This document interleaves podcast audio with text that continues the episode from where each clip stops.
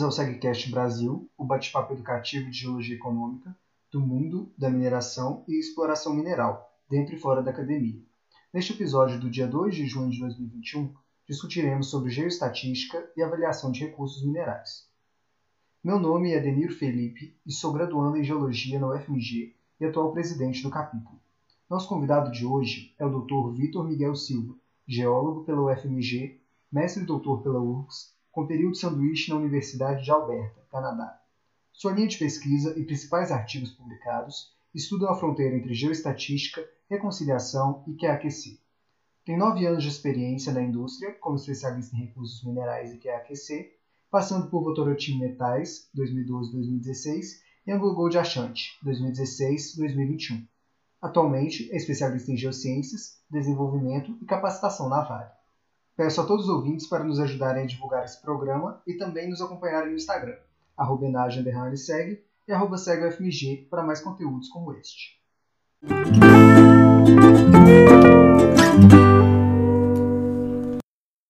Vitor, muito obrigado pela sua participação. Prazer ser convidado, obrigado aí pela oportunidade de falar das coisas que eu trabalho, do que é meu dia a dia, né? Tanto acadêmico quanto profissional. E eu quero ir direto a um ponto. O que é a geoestatística e como ela pode ser aplicada na avaliação de recursos? Cara, vamos começar do que, que por que, que a avaliação de recursos é importante. A mineração, como qualquer outra área econômica, tem uma preocupação com o que é o investimento o que é o retorno. Como você vai fazer investir o seu dinheiro em qualquer tipo de empresa, você tem que ter uma noção de quanto vai voltar. Enquanto algumas empresas, o que é importante é o market share dessa empresa, quanto que ela vende, qual que é a margem de lucro e outras coisas para definir tipo um valor de ação ou valor de mercado de uma empresa, o valor agregado do produto, o valor final de venda de um produto que é uma commodity é travado, é um valor de mercado. Você não tem como criar um minério de ferro marca X e por isso cobrar mais caro. Isso é um preço tabelado. Então a gente não tem como trabalhar no produto final. O que importa numa mineradora é a margem e quanto ainda tem de minério para sair? Isso é geologia. Quanto ainda de minério tem nesse depósito? Só que tem toda uma incerteza associada. Então, a avaliação de recursos tenta transformar essa incerteza em números. O mercado financeiro trabalha com números e a geologia a gente não trabalha com números da forma que eles tratam.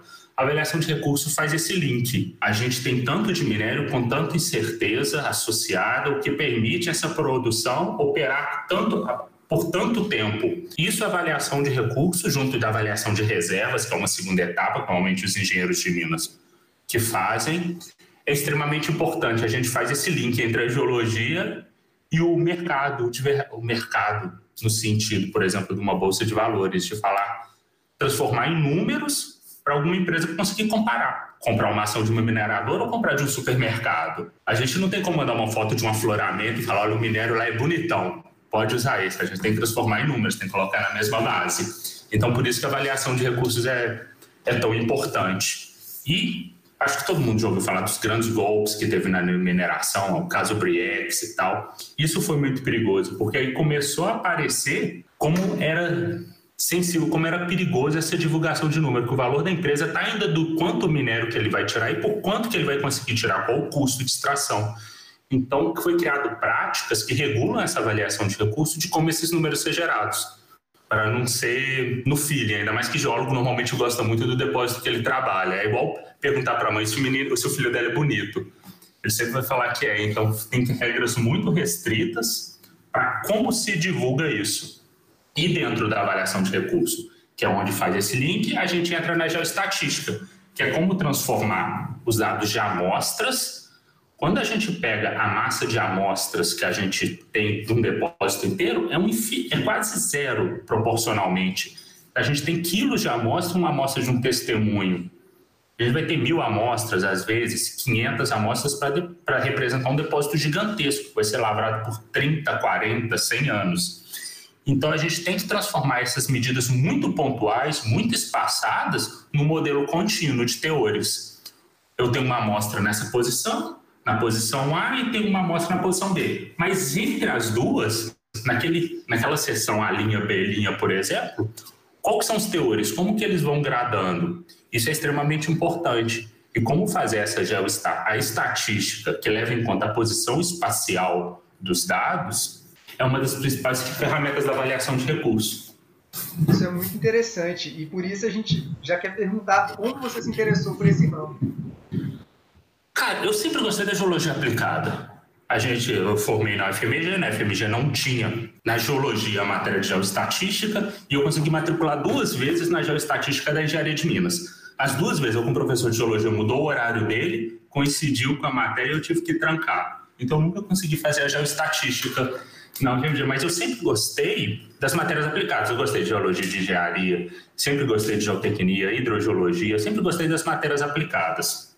Em 2011, quando eu formei, em 2012 eu fui para doutorante em metais, numa mina que tinha umas práticas muito mais antigas, você planejava a mina por Excel, por AutoCAD, e ela tinha acabado de virar de verdade rotorante em metais e tinha que modernizar, tinha que andar os 30 anos que ela não tinha andado em um período curto. Instalar softwares, começar a usar geoestatísticos, usar as práticas de avaliação de recurso e declaração de recurso, fazer essa, essa mudança, não usar a geologia só como um meio de planejar, de falar onde tem que tirar o minério, mas ter todo esse arcabouço de sustentar a informação, ajudar no planejamento e ajudar a valorar a empresa. Então, foi logo no início que eu fiquei junto de outras pessoas trabalhando nessa modernização, nessas mudanças, nessas implantações, e junto tinha um contrato de preparação de cursos com o professor João Felipe, que é um professor geoestatístico bem reconhecido, que é do Rio Grande do Sul. Então, eu comecei a fazer algumas matérias da pós-graduação, começamos a fazer alguns estudos isolados, e chegou um ponto que eu já, já me sentia à vontade com o tema e acabou virando um mestrado. Depois do mestrado, eu segui o doutorado, depois do doutorado, eu segui um período de sanduíche fora, isso sempre conciliando com a indústria. Eu sempre consegui tocar as duas coisas juntas. Como eu sempre trabalhei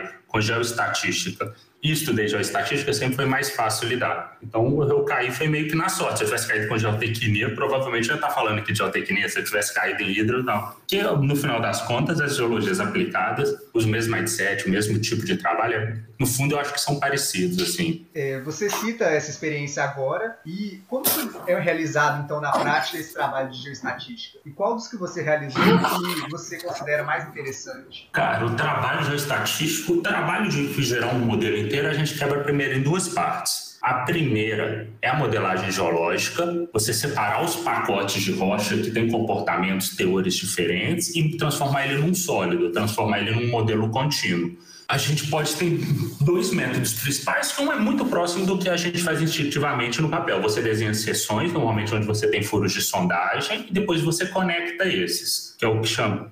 E a outra opção mais interativa com software. Você vai classificando essas amostras e ele vai fazendo essas conexões de forma mais automatizada você só controla para ter uma forma dentro do esperado, dentro do teu entendimento da formação do geólogo. Então, essa área, apesar de ter muito, normalmente já estatísticos de fazerem, porque são ferramentas mais recentes, e quem já estava com a mão na massa fazendo modelo era um geoestatístico das empresas, no fundo, a disciplina que tem que saber para fazer um modelo geológico, o sólido, é geologia estrutural e geologia econômica. Mas eu ainda vejo que na empresa está muito amarrado aos geoestatísticos, principalmente porque quando eu falei que a avaliação de recursos tem muitas regras, muita definição, são as pessoas que estão mais familiarizadas com isso. Por exemplo, tem um que é, é, é materialidade, é extremamente importante. Você tem uma amostra com uma interseção de 5 ou 10 metros numa posição, na posição A outra de 5 a 10 metros na posição B. Entre as duas, você não tem nenhuma informação adicional. Você não pode fazer ali ter 25, 30 metros de espessura. Você não tem materialidade, você não tem nenhuma informação que sustenta isso. Lógico que esse é um caso bem mais exagerado, você não tem essa barriga no modelo, mas você tem muitas decisões pequenas que você tem que ser familiarizado com essas regras. Então, hoje ainda é mantida a modelagem geológica as equipes de avaliação de recursos. Mas é, é, é geologia estrutural, é o que a gente aprende na faculdade de geologia. E tem a segunda parte, depois de ter cada pacote desses, essas interseções, essas amostras que a gente obtém normalmente por sondagem, elas têm os teores a cada meio metro, a cada um metro. E a gente quer fazer um modelo contínuo de teores. Aí a gente aplica a geoestatística. Então a gente pega essas amostras e faz um tratamento. Primeiro entende como que é a continuidade dessas amostras, como, como o teor muda em pequenas distâncias, médias distâncias e grandes distâncias.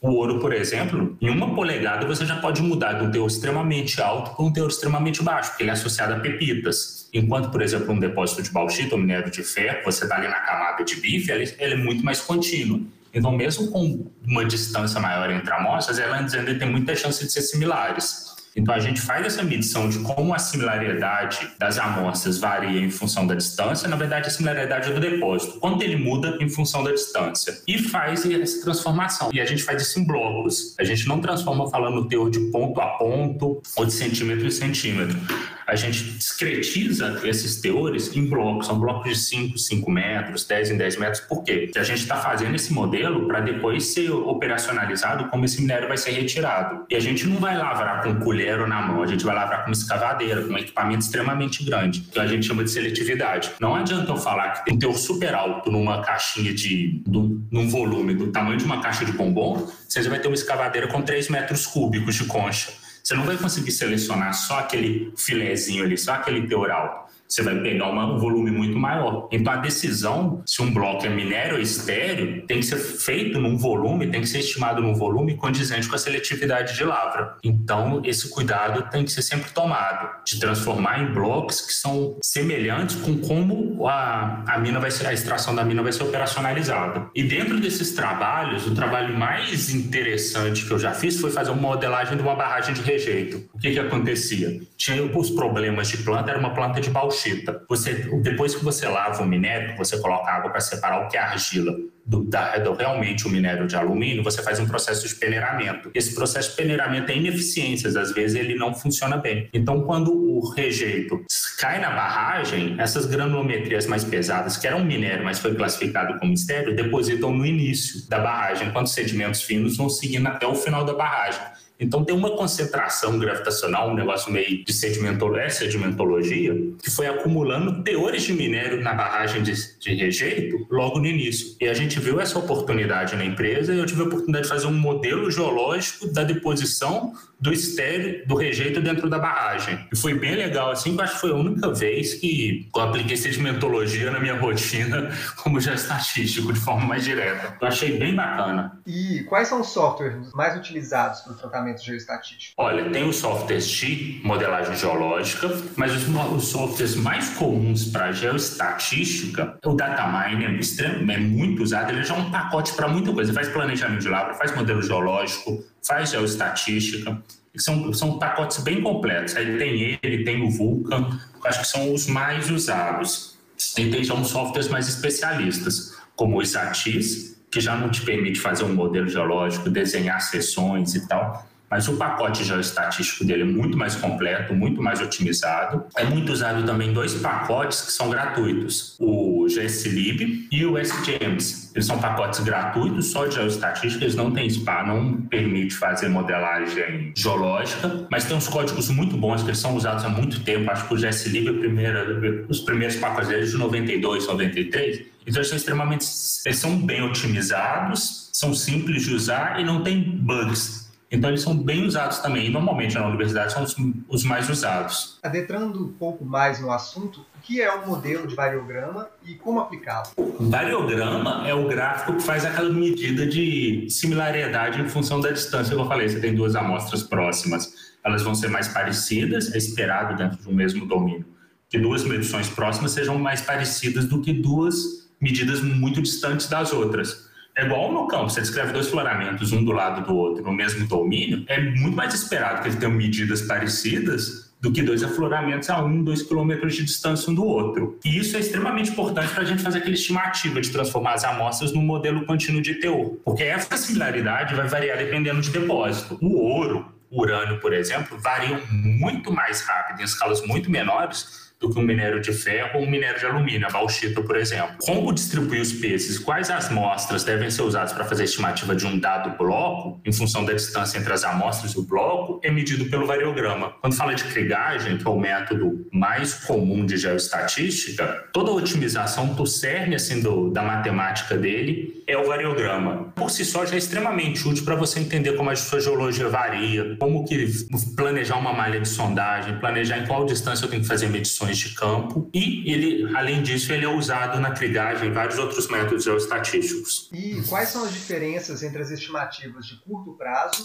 longo prazo e grade control? É dentro do fluxo de avaliação de recursos mesmo. Quando fala de longo prazo, é um modelo que sustenta normalmente o planejamento de longo prazo. Então, eu vou lavrar daqui um ano, daqui dois anos, qual que vai ser meu teor em 2027, 2030. A gente está falando de massas muito maiores e uma preocupação mais, mais macro de qual que vai ser o teor médio, de qual posição que esse minério vai estar, para ter um planejamento. Quando já começa a entrar no plano anual, essas fronteiras de longo, médio, tudo varia muito de empresa para empresa. Mas, de forma geral, quando você começa a entrar no médio no longo prazo, você já não está preocupando com a média daquela área gigantesca que era daqui 5 a 10 anos à frente. Você já está vendo o minério que você vai tirar semana que vem, o minério que você vai tirar mês que vem, e a preocupação já não é tão ampla. A preocupação principal, por exemplo, no curto e no grade control, é tem aquele blocão de 10 por 10 por 10, é se ele é minério ou se ele é estéreo. Se quando o equipamento lavrar ele, eu vou mandar ele para a planta de beneficiamento ou se eu vou mandar ele para a pilha de estéreo. Então, a diferença do modelo, normalmente a quantidade de informação, naturalmente no longo prazo vai ter malhas de sondagem muito mais amplas, um mapeamento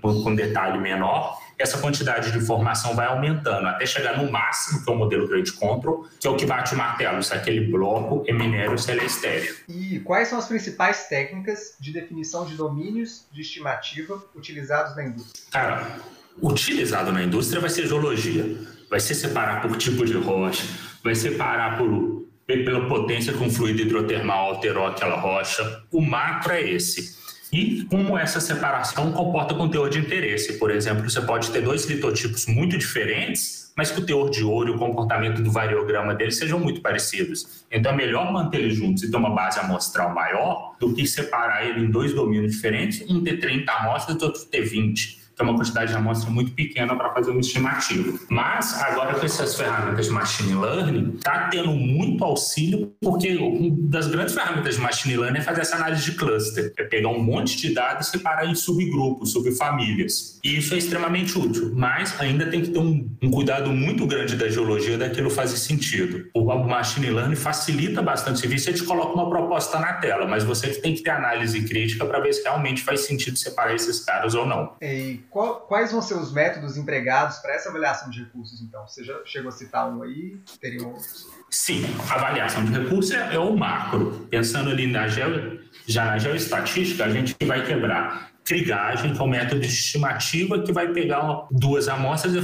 fazer o melhor valor, o de menor erro esperado, entre elas, para cada posição. Quanto mais perto da amostra A, mais peso essa amostra vai ter. Quanto mais próximo ao ponto estimado tá, da amostra B, mais peso a amostra B vai ter. Essa proporção varia em função do variograma. A trigagem é o método mais comum para fazer a estimativa, falar esse valor. Aí a gente entra nos métodos de simulação geoestatística, que ele não está só preocupado de medir o valor, falar o valor ótimo daquele bloquinho em função das amostras, mas também de reproduzir o comportamento, como que essas amostras variam em micro escala, em grande escala, fazer uma reprodução de todo o comportamento, porque a crigagem tende a fazer os processos muito suaves ele faz a cada como vai ter nessa gradação entre os blocos, entre a amostra A e a B, o bloco A é muito parecido com o bloco B, que vai ser parecido com o bloco C, que vai ser parecido com o bloco D.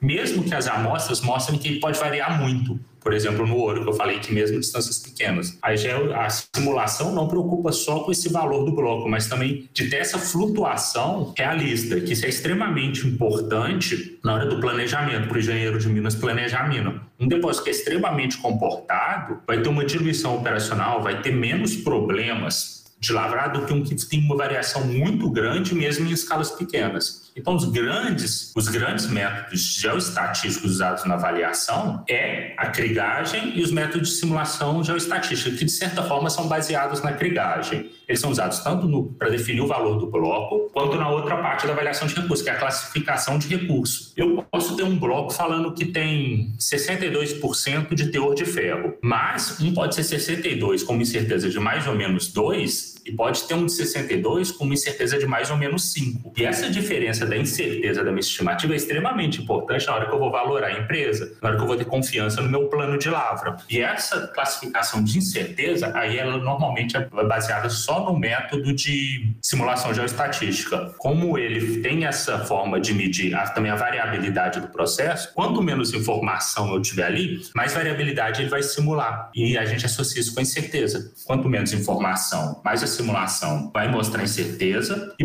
quanto maior a incerteza, menor a classificação, menor o grau de confiança que eu tenho nessa estimativa. De forma bem macro, é isso. Para a gente conseguir fechar, como você enxerga o mercado voltado para a geoestatística no futuro e qual conselho você dá aos graduandos em geologia sobre este tema? Cara, tem algumas áreas na geociência que normalmente são as aplicadas a hidro, a geotecnia, a geoestatística, que por mais que a mina não esteja investindo, tem que ter ela. Você sempre vai ter que estar rebaixando o lençol freático, você sempre vai ter que estar verificando a estabilidade dos seus taludes, taludes e você sempre vai ter que estar declarando o seu recurso e atualizando o seu modelo.